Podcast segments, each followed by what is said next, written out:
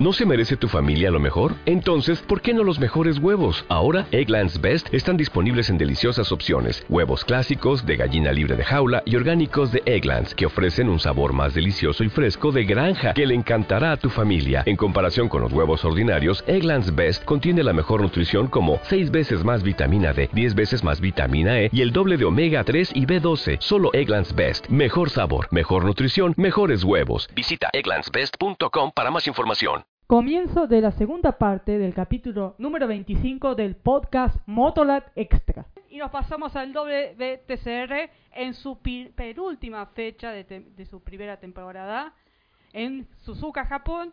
Y tuvo algunas cosas bastante curiosas. La primera de ellas es ver a las, al Alfa Romeo de Kevin Checon logrando la, logrando la pole position para la carrera 3 y ganando la primera carrera, que es la que no salía desde la pole.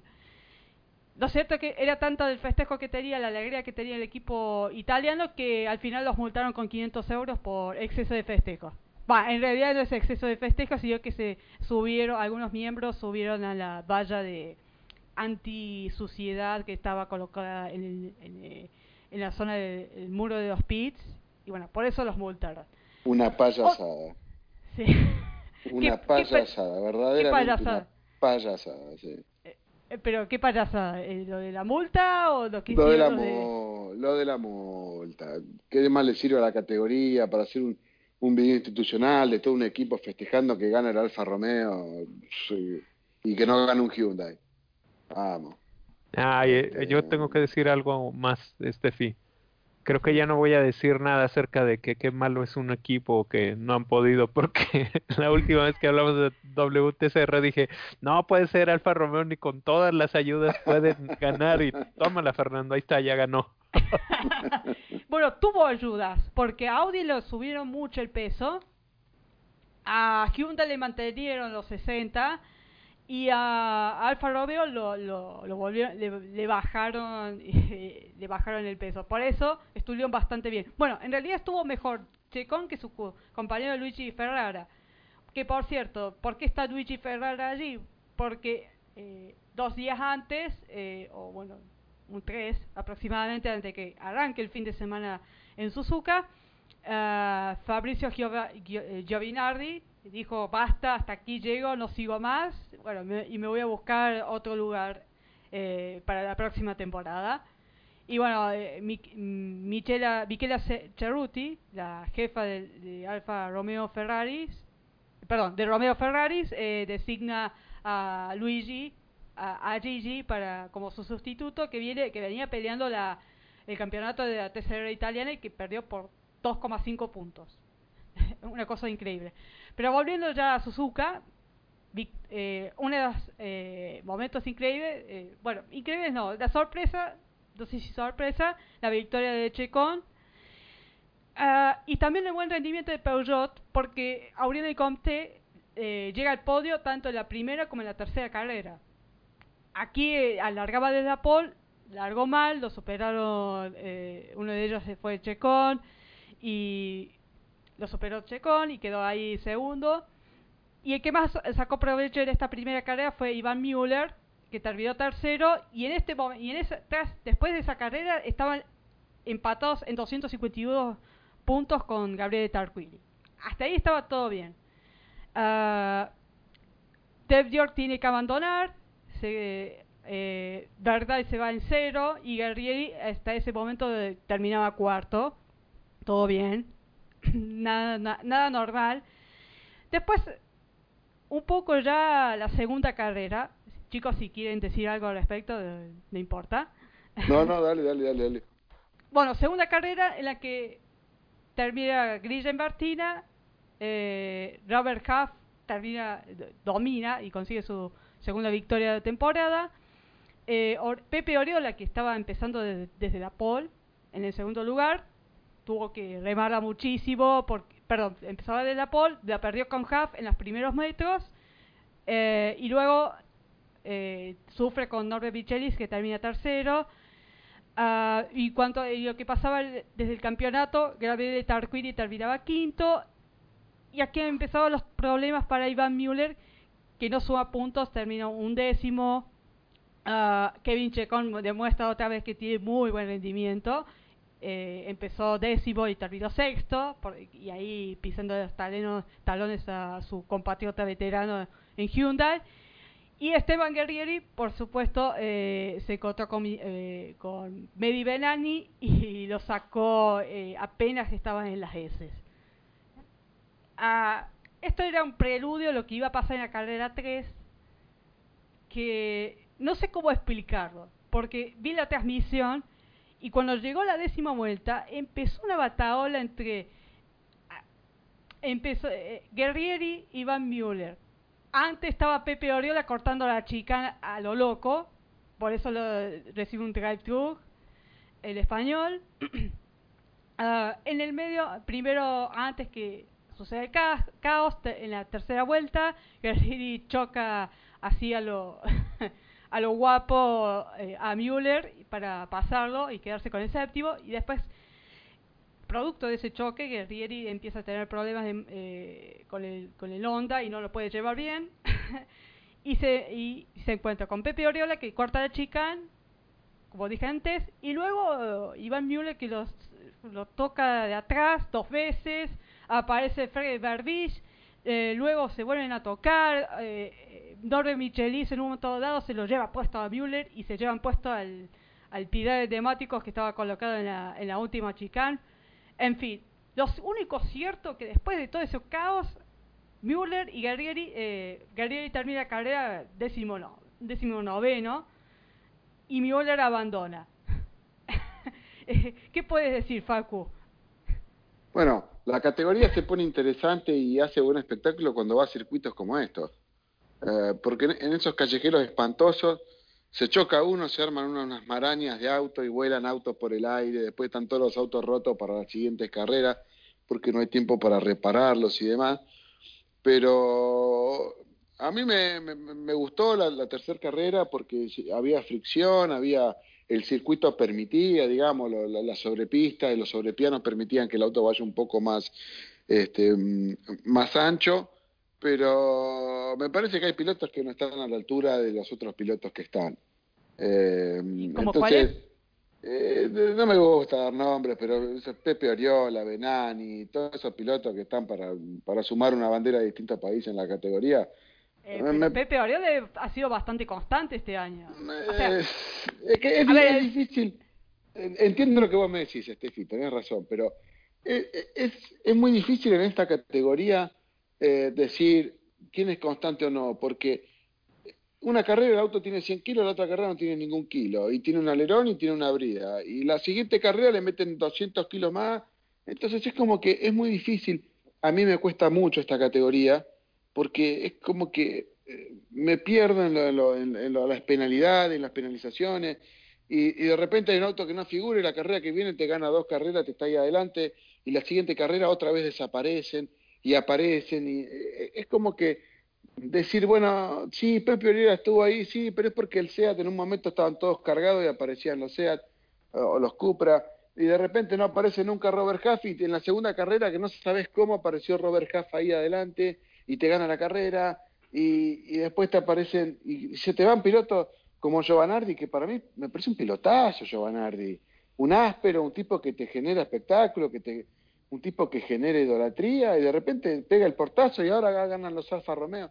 Entonces es como que la categoría me marea un poco, es como que eh, de repente hay una, lucha que vos venís viendo que se vienen peleando Iván Müller con Guerrieri, donde se pegan pero hay un cierto respeto y te aparece uno que lo corta la chicana y lo parte y, decís, ¿de dónde salió este muchacho? O sea, eh, me, me, me marea un poco, Steffi, la categoría es como que, no sé, está, está muy desaprovechada. Me parece que tanto, tanta metida de mano en, en los kilos y en los autos y en los reglamentos que hace que, que la categoría te, te mm, no sé, pierde pierde pierde espectáculo porque aparte tiene una cantidad de autos que envidiable para otros para otras categorías del mundo y más de turismo entonces es como que le metieron tanta mano al, al, al reglamento que, decir, puta, no, No entiendo nada.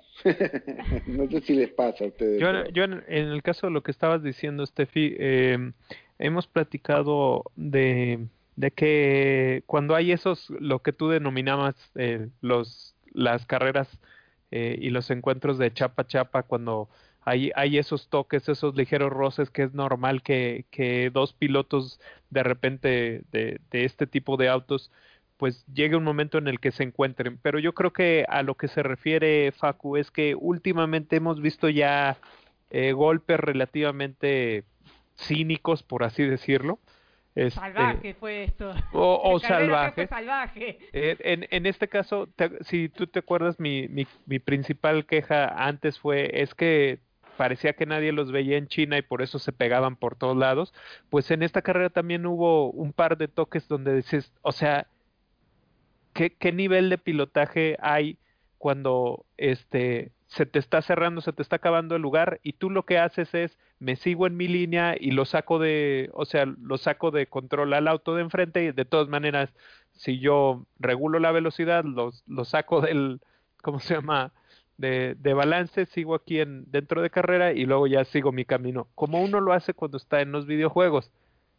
¿Qué necesidad hay de eso en este nivel? Entonces, yo por ese lado a, lo mejor entiendo que por ahí va la queja de, de, de Facu, pero este, más bien yo creo que el, el eh, en, en, este, en este específico la categoría debe de hacer en, en, en el siguiente año como más clara en cuanto a cómo deben, cómo se van a sancionar ese, ese tipo de, de situaciones, porque si no, si no hay una sanción específica y, y que se aplique rápidamente, se, se, van multiplicando conforme va pasando el año. Yo antes le asocié esos golpes a, a que a lo mejor las pistas no eran tan eh, como, como pistas tan profesionales o, o que, que, fueran usadas durante más tiempo durante el año, entonces no, no, pues a lo mejor las condiciones no, no serían las, las esperadas. Y este circuito, estamos hablando de uno de los circuitos más importantes del mundo con, con,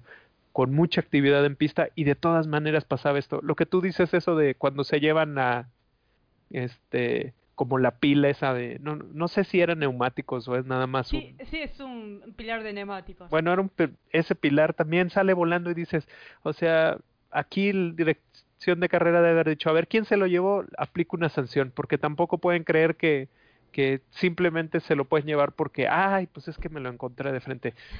No. Es, no, eso es, es que lo tampoco, que a mí me parece. ¿no? Tampoco pueden estar, Fer, esos pilotes ahí, estamos volviendo a la Edad Media. No, no, ahí no, pero que- es, es entendible en el sentido en el que este no estamos hablando de coches que, que, que, que aun- aunque haya un golpe, este lo saquen automáticamente de carrera. O sea, este tipo de, de cosas están pensadas para estas eh, categorías donde, donde sí hay contactos, donde los coches, si golpean algo, este, pueden seguir.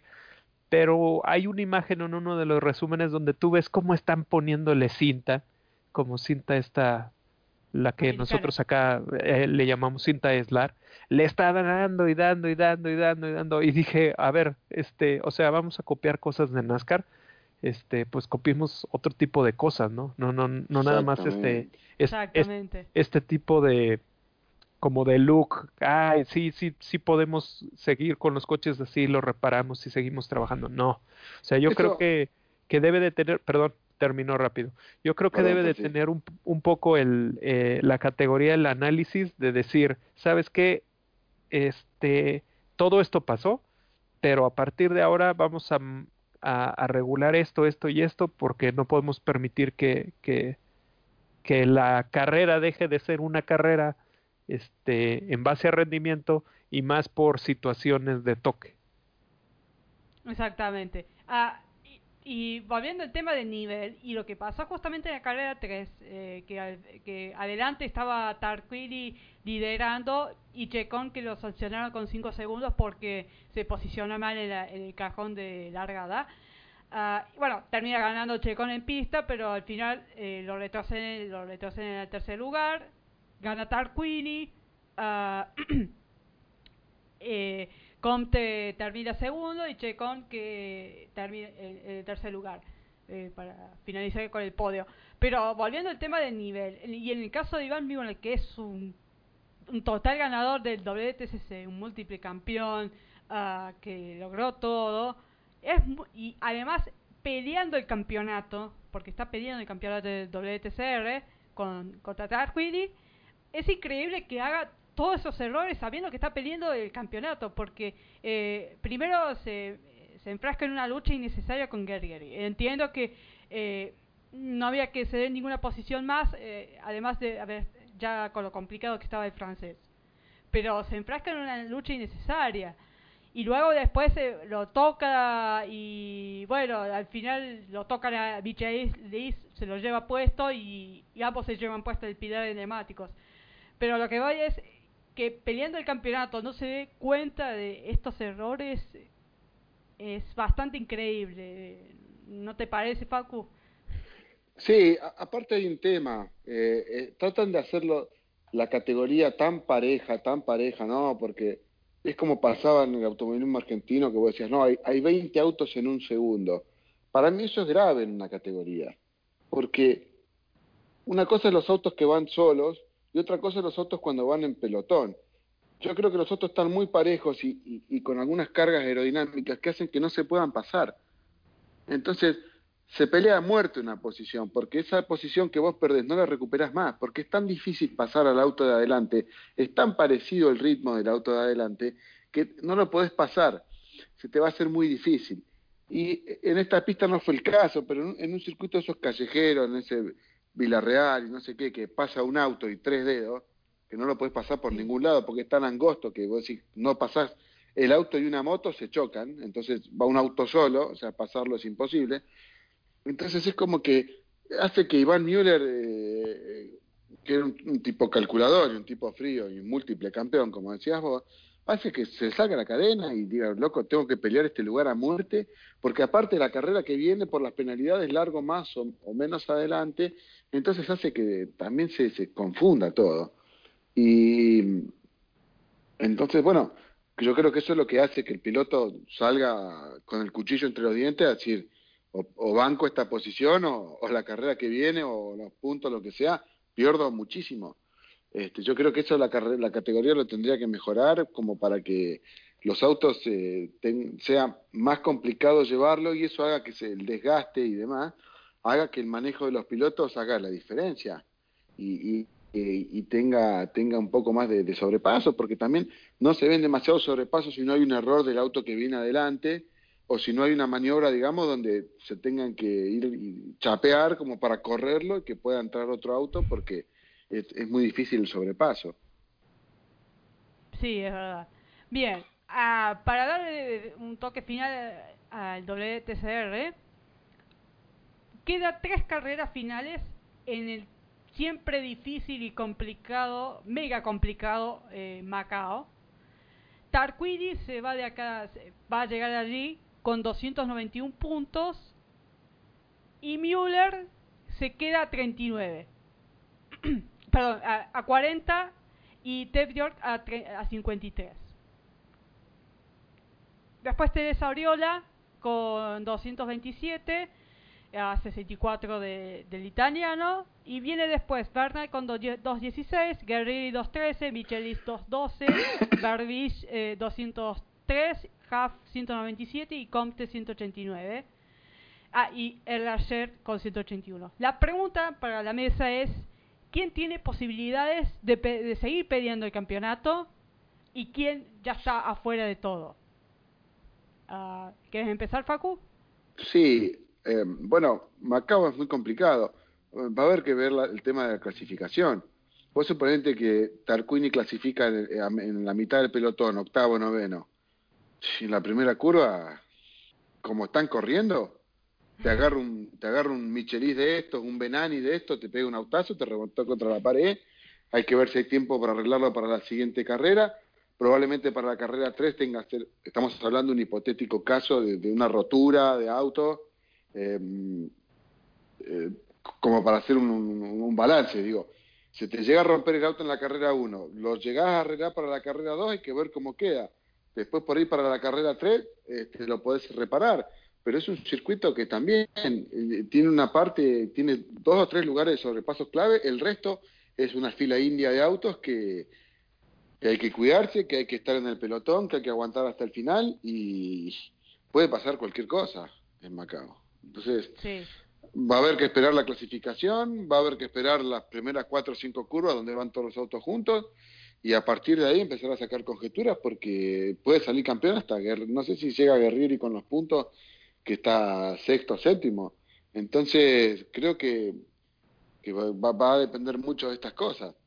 Por eso te hablaba del, del nivel de los pilotos, o sea, eh, hay, hay, pilotos que están, están en otro nivel que, que, los que están adelante, digamos. Entonces es como que en ese en ese punto se, se, se va a complicar. por lo menos, eh, sí, se va a complicar y coincido. Macao puede dar campeón hasta, no sé, hasta a un Alfa Romeo. Pero el punto que voy. Ay, eh, este, sí. sí.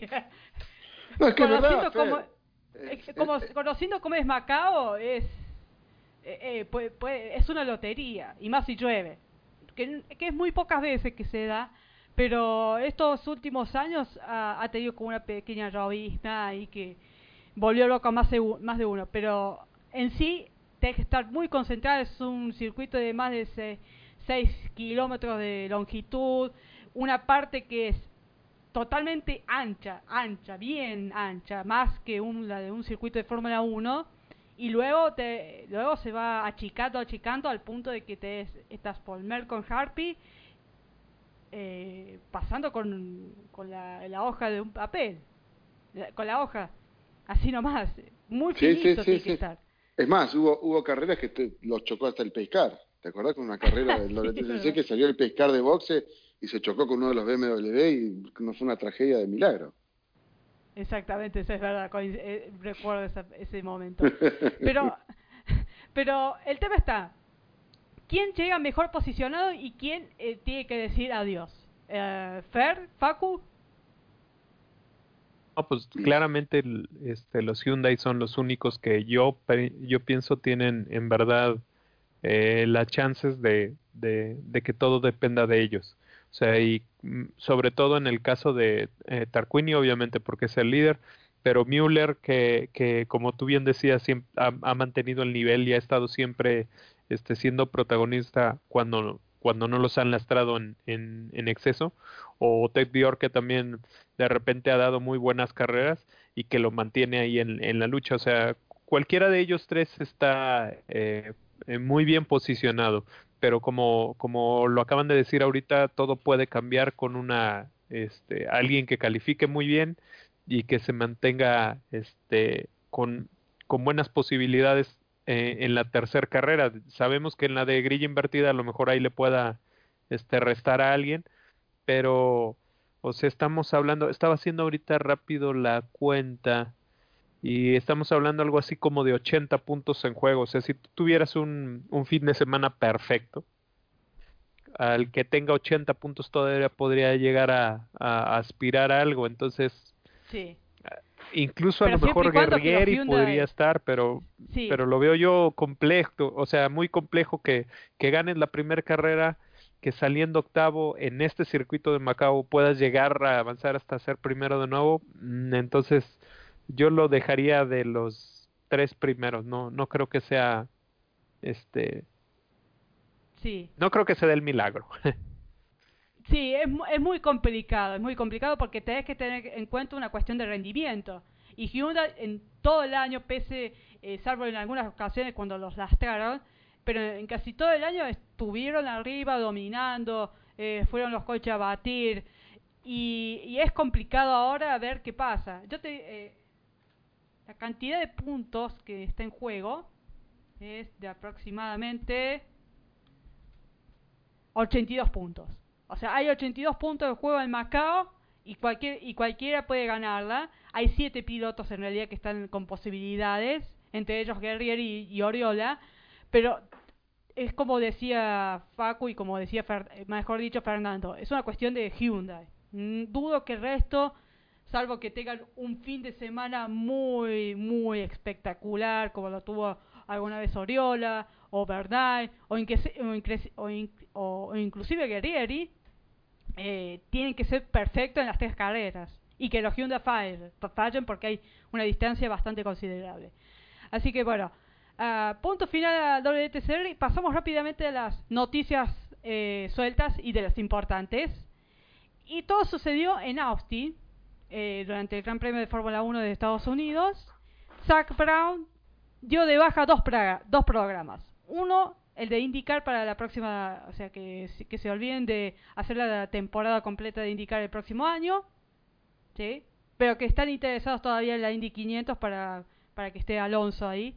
Y la otra baja fue que era bastante era bastante lógico que iba a pasar eh, que no va a estar que ven muy improbable que estén en la, en la primera en la primera temporada bajo el eh, reglamento de, de los hipercoches del WEC. Así que tanto de indicar 2019 como temporada 2020-21 del WEC con los hipercoches, McLaren dijo que no. Ah, ¿Algo para comentar, Facu? Bueno, sí, eh, casi como que se veía venir en, las dos disciplinas, porque en, indicar al no encontrar un equipo que sea socio para, para que aporte la parte técnica y la parte de, equipo, ya se hacía difícil. Cuando ellos cuando cuando decían que Fernando Alonso podría estar en la en la en la Indy, eh, los tres equipos top tenían este, ya cerrado su, su, su, planilla de pilotos, el único que podía llegar a, a, a, dar una mano o, a, estar interesado en el tema era el equipo de Andretti, que incluso se probó un auto de Andretti en un, en un circuito, este, en lo que se llama un, road course, de un circuito de Indy, y, fue con un auto de Andretti, era el único que podría llegar a, a aportar algo más, se decía que iba a estar en el equipo de Harding, pero bueno, Harding cerró eh, por su lado con, con ay, ¿cómo se llama? Estos equipos son tan raros.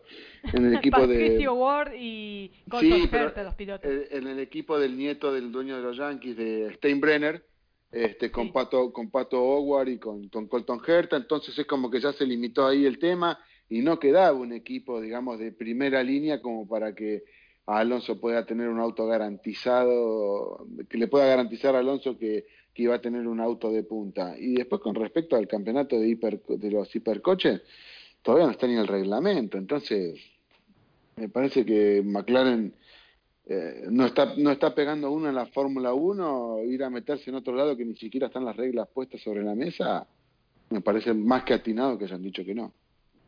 Fernando.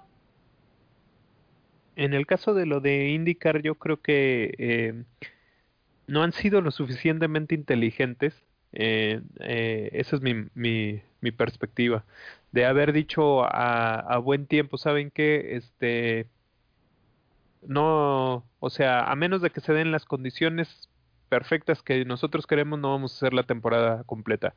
Porque como tanto tiempo estuvieron diciendo, eh, lo estamos revisando, eh, estamos viendo, eh, que estamos... Y llegas a Austin y dices, en la fecha americana, tú dices que no vas, a estar compitiendo, deja, o a mí me, parece que deja muy mal posicionada a, McLaren como marca. Esa es una. La segunda, que todavía digan, oh, es que estamos viendo si Fernando Alonso sí, cumple las 500 de Indianapolis. Tampoco me parece muy acertado en el sentido en que lo están manejando de una manera en la que parece más probable ahora que nos vayan a decir, no saben qué, siempre tampoco vamos a hacer Indy 500 y, y no por el hecho de que si, si Fernando es conflictivo, si, si hay algún problema ahí, sino por el hecho de que no se están dando las condiciones para luchar por, un, por una victoria y tanto Alonso como McLaren necesitan una victoria en cualquier cosa que se estén involucrando. Entonces, de ese lado yo creo que está siendo un problema de, de, mal manejo en cuanto a, a cómo hagan la comunicación. En el sentido de lo del WEC, eh, yo he estado escuchando algunas eh, opiniones en Estados Unidos y dicen que el, que el reglamento de los hipercoches está avanzando demasiado bien, que hay mucha, que hay muchos fabricantes que están, este, pues muy contentos con, con lo que está pasando. Entonces quiere decir nuevamente que en el caso de McLaren el problema tiene que ver más con cómo se adapta ellos a este tipo de proyectos. Entonces, nuevamente es a lo mejor no es el momento ideal como para, para que ellos se involucren y creo de nuevo que están teniendo un problema de comunicación de no decir, este, sí nos sigue interesando, pero por el momento me voy a enfocar en esta categoría.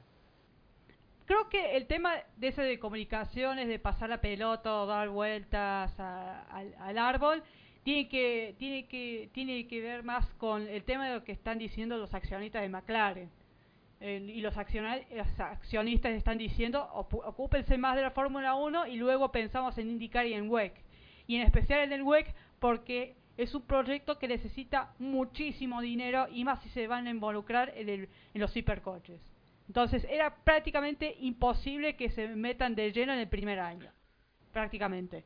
Y el tema de indicar eh, fue una cuestión de que se demoraron demasiado. Actuaron como si fueran si IndyCar fuera Fórmula 1 y la IndyCar define todo en agosto.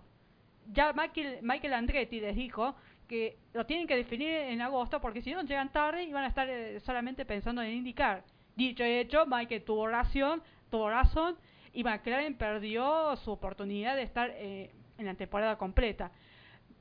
Dicho esto, esto también hay que ver eh, lo que decían los accionistas porque no estaban muy seguros de hacer un, programa de indicar pese a que cueste poco dinero. Y entonces dijeron, mejor pensar en Fórmula 1 que estamos muy mal, muy, y luego hacemos eh, la fiesta de indicar o en el web. Creo que pasa más por ese tema y por eso Zach Brown le costó muchísimo eh, decir lo que está pasando realmente. Mejor dicho, nunca lo dijo. Es una cuestión de interés o desinterés. A todo esto, salió el rumor durante los test de Valencia de que Alonso recibió una oferta de 10 millones por parte de Nissan para que esté en Fórmula E. Obviamente Alonso dijo después, ya avanzado, hasta el momento no le interesa estar en Fórmula E. Algo que puede ser una, opción, una opción para él o, o no, o, no. Pero bueno, es una opción. por el momento no tiene Probablemente, perdón Steffi, probablemente en un futuro problema, de acuerdo a que él maneja para Toyota en el WEC y iba a correr para Nissan en la Fórmula E. Probablemente la mejor forma de escaparse era decir, de escapar, digo yo, ¿no? la mejor forma de decir no me interesa la Fórmula E todavía, eh, decir, bueno, mira, no puedo por tal tal motivo, porque manejo para Toyota y estos son Nissan, entonces se me va a complicar el contrato, probablemente la mejor forma era, no estoy interesado en la Fórmula E todavía. Sí, exactamente. Y bueno, algo parecido le pasa a Sebastián Buemi, pero en el caso de Buemi, ¿por qué sigue en el equipo Nisa y Dance? Porque tiene contrato con e-Dance, no con Nisa. Entonces sigue un año más. Por eso se mantiene, lo mantuvieron eh, eh, Jean-Paul Tigot. Y hablando de Fórmula E, eh, bueno, y por eso, y con el tema este, el contrato que tiene Alonso con Toyota es en parte lo que fue la negativa por el tema de, los motores en indicar. O Andretti tiene un vínculo muy fuerte con Honda. Eh, Honda interpreta que si hubiesen puesto uno de sus coches con motor Chevrolet se le iba a complicar todo. Y también se a Andretti se le iba a complicar porque por el momento siguen apostando por Honda. Eh, eh, este año, a mitad de año, eh, se decía en un momento dado, no, Facu, si me corriges, que iban, estaban entre Chevrolet y Honda. En un momento dado estaba ganando Chevrolet, pero al final Andretti siguió con Honda. ¿No es así, Facu? Sí, bueno, es lo que hablábamos del tema del, del tiempo que decía Michael Andretti sobre que había que tomar la decisión. O sea, si, si Andretti en un momento le decían, bueno, mira, viene Alonso para la temporada que viene y Alonso no corre para Honda o, Honda no suministra, no suministra motores porque tuvo problemas con Alonso, bueno, de acuerdo al dinero, a los, a los presupuestos y demás, era muy probable que Andretti podría decir, me voy a Chevrolet, también su motor competitivo, de hecho Penske lo tiene y fue el campeón de las dos temporadas anteriores pero creo que la falta de decisión y el, el, dejar pasar el tiempo hizo que Andretti dijo, bueno, me quedo con Honda, con el cual tengo contrato y listo, no, no revolvemos demasiado el avispero y seguimos de esta manera. Sí, así es. Y bueno, para cerrar ya el programa, eh, y hablando también de Fórmula E, Eh, durante los test de Valencia, eh, de pretemporada, uh, salió un rumor, eh, y Racing 365 eh, sacó este rumor de que la Fórmula E está, hay gente, hay sectores de la, eh, que quieren que la Fórmula E alcance el estatus de campeonato mundial y que sería recién para 2019-2020. Ah, ¿Algo para decir, Facu? Y bueno, si pensando en, una cuestión de, salir a buscar sponsor, de revalidar digamos, de, de tratar de, hacer, suponete que ellos eh, suban el estatus de categoría campeonato mundial y ya los sponsors, los equipos, la categoría va a pedir otro dinero por sponsor, le va a pedir otro, otro arancel a, a los equipos, eh, ya la televisación va a tener otros compromisos y otros contratos porque estamos hablando de una categoría a nivel internacional, a nivel mundial, digamos, entonces es como que la categoría al subir de estatus subiría también en sus ganancias como, como, como categoría mundial y bueno, sería bueno. Este, el problema lo van a tener las otras categorías, digamos, no un problema, sino que la Fórmula 1 por ahí no sé si le va a convenir tanto y bueno, el WEC también por ahí va a tener algunos inconvenientes, digamos va a tener otros competidores, no, no inconvenientes, pero este, creo que apuntan a ese lado. Bueno, de, ya lo tienen desde hace rato, desde el WEC y Fórmula 1 ya lo tienen desde hace rato, desde, que comenzó a crecer la Fórmula E. Y, en gran parte los fueron los más perjudicados porque la mayoría de los fabricantes ven a este programa de Fórmula E como un programa de marketing que pueden promocionar el producto de sus, sus productos eléctricos, sus eh, sin gastar mucho, solamente en, gastar eh, en cuestión de marketing y, y además de que no tienen que desarrollar tanto en chasis, sino más bien en la parte técnica de lo que es el motor eléctrico, las baterías. Y es un, eh, un, un enorme una enorme plataforma para esos fabricantes que buscan programas baratos donde puedan promocionar sus productos. Sí, el tema es que... La Fórmula E, la Fórmula E se los da. Exacto, Steffi, sí, eso es cierto. El tema es que si se va a si sube el estatus, hay que ver si los costos le siguen siendo baratos a las terminales y a los patrocinadores y a los equipos para seguir en la Fórmula E. Este, bien, bien, bien decías vos que les sale barato y todo eso es tremendamente cierto. El tema es que si se les va para arriba el estatus, no salga la categoría a decir a los sponsors que ahora hay que poner más plata, a los equipos que ahora hay que poner más plata, y que las plazas para, para los pilotos adentro, como en un momento fue para la Fórmula 1, que no querían poner más, más autos para que las plazas tengan cierto nivel y cierto, cierto valor, no se traslade también a lo que es la Fórmula E. Sí, también, eso es muy cierto, es muy buen, muy buen punto el tuyo, Paco. Fernando. Yo creo que es la evolución natural que debe de tener la categoría, eh, amén de lo que ahora están mencionando, o sea, al final si, si la categoría está dejando su, suficiente dinero para, para que tanto los equipos como para los sponsors les sea atractivo, yo creo que eh, al final mientras el, los números lleguen, no les va a importar este meter más dinero. Y creo que el paso de este año este pueda consolidar un poco más ese, ese proceso y ya viéndolo de cara a, la, a, las siguientes dos temporadas que donde en verdad pueda ser campeonato del mundo, pues a lo mejor ya, ya sea más pues más consciente y sea más real que, que sea el, el, paso natural que tiene que dar la categoría. Sí, es cierto también, creo que los dos eh, tienen poco razón, porque Facu eh, plantea algo que es cierto, elevarse el estatus de a campeonato mundial, el, el, el, pago para la entrada, la inscripción de cada equipo es diferente a lo que es actualmente como copa, porque es una ahora es una copa mundial, sino, creo que tiene ese estatus la Fórmula E.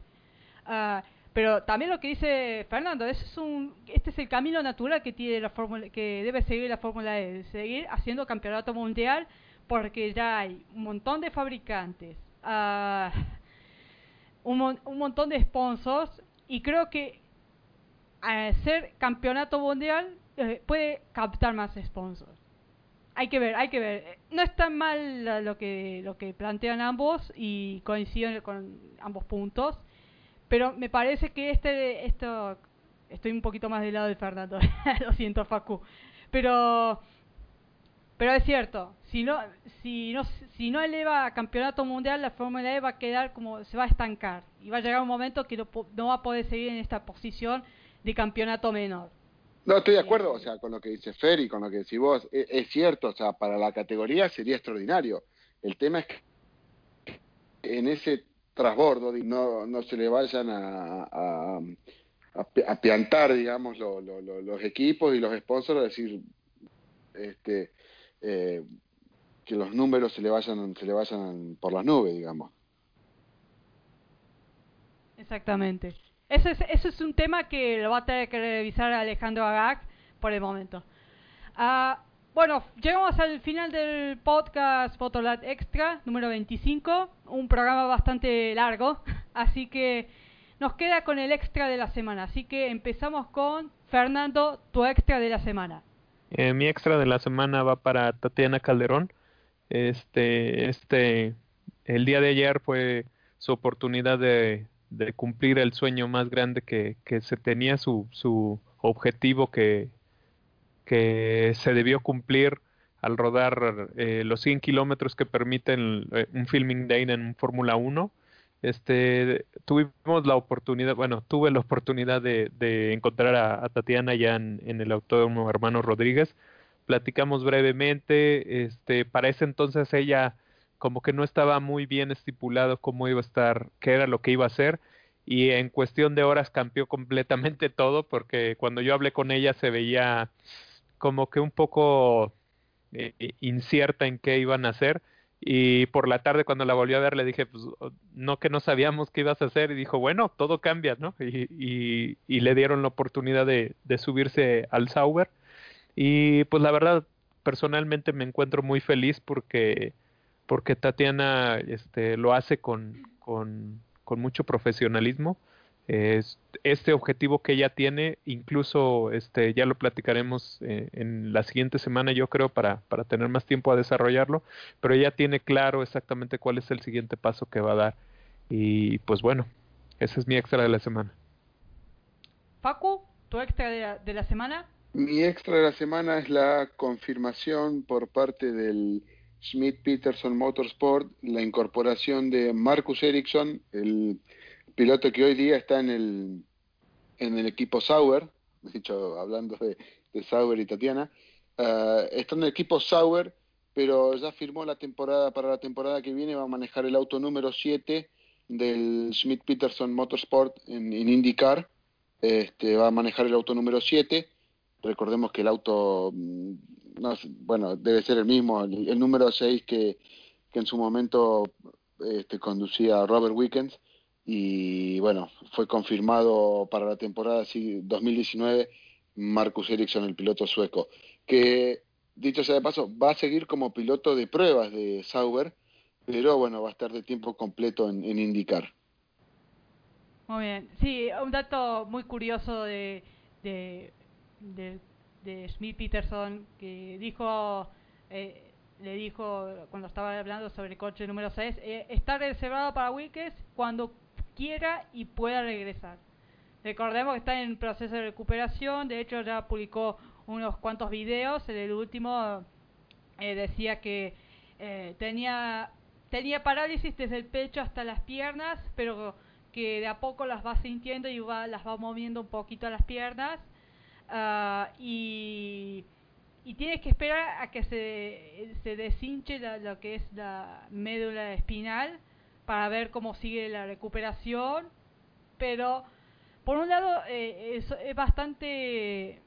Eh, es muy buenas noticias ver que Wiki se, está, se, está trabajando, está en, en, proceso de rehabilitación, que nos cuente estas buenas noticias, que va de a poco, pero va, va va a tardar mucho lo que el canadiense en recuperarse y, y ver lo que pasa después.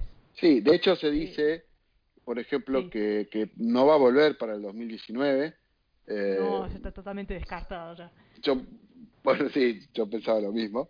pero que bueno, que hay gente que decía, pero ¿cómo está reservado el auto? Pero si vuelve el año que viene, eh, el equipo, los responsables del equipo Smith Peterson eh, han dicho que no van a contar con, una, con, un, con un parque de tres autos para su equipo, por lo cual si Ericsson es confirmado para el año que viene con el auto número 7 y con el auto número 5 está confirmado Jane Hincliffe, es como que, bueno, no va a volver el año que viene, sino va a haber tres autos, pero tiene el auto reservado. Yo creo que es más un gesto del equipo de decir, este auto con este número lo vamos a conservar para Robert y bueno, cuando él vuelva el, auto va a estar disponible y veremos qué pasa. Yo creo que ya he sabido que para el año que viene no va a volver, va a estar en, en, en, plena recuperación, entonces es como que bueno, este, mientras tanto contratamos a este piloto que además va a seguir siendo piloto tester de, de Sauber para el 2019. Exactamente. Y bueno, me toca a mí el extra de la semana y este va para Enzo Fittipaldi que se coronó este fin de semana en, mm, en Mugello. En la fecha final de la Fórmula 4 italiana se consagró campeón del campeonato de la categoría. Eh, pasó todo el año peleando contra Leonardo Lorandi, que es eh, hermano menor de eh, Alessio Lorandi, que está en la Fórmula 2 actualmente. Han peleado bastante parejo parejo y bueno, uh, hubo Enzo logró con un triplete a partir de Bizano encaminarse a, su primer título de Fórmula 4. Estuvo peleando también en la Fórmula 4 alemana, pero no tuvo mucho éxito. Pero bueno, aquí en la italiana se le dio. También destacar a Giorgio Carrara, que firmó una, una mejor segunda temporada. Hizo tres podios, llegó a tres podios dos veces en la última carrera en Buquero fue complicadísima porque estuvo peleando, había una lluvia muy fuerte, bueno, en fin, eh, sacó muy buena, un buen puntaje al final, 113 puntos, eh, estuvo, séptimo. Estuvo probando un Fórmula 3 también. En, GP3, es cierto también, estuvo probando un GP3 en el circuito Talcio Nuvolari, uh, impresionó bastante al equipo Genser. Anduvo bien, sí. Sí, anduvo muy bien. Y parece ser, o la idea mejor dicho, es que este el próximo año en la Fórmula 3 eh, internacional con el equipo eh, de Jensen. Así que Enzo Fittipaldi y Giorgio Carrara son mis extra de la semana. Algo más, Así que, bueno, aprovechando el apellido, este también lo hablamos la semana que entra. Eh, platiqué ahí un par, perdón, platiqué un par de minutos con Pietro Fittipaldi mi amigo. Ah, este, y pues lo, lo platicamos la semana que entra. Ah, bueno. Eh, bueno, la semana que viene tenemos lo de las palabras de Pietro Fittipaldi que le, eh, que le dio a, nuestro famoso Fernando Alonso. Y bueno, les pasamos, los eh, queda Malasia, el Gran Premio de Malasia de MotoGP para la semana que viene. Y algunas cosas más que quedaron sueltas. Así que bueno, llegó el fin del programa y bueno, muchísimas gracias por las descargas, por escucharnos, por estar ahí eh, siempre aguantándonos. Así que bueno, muchas gracias y nos vemos la semana que viene. Chao, chao. Hasta luego. Hasta luego.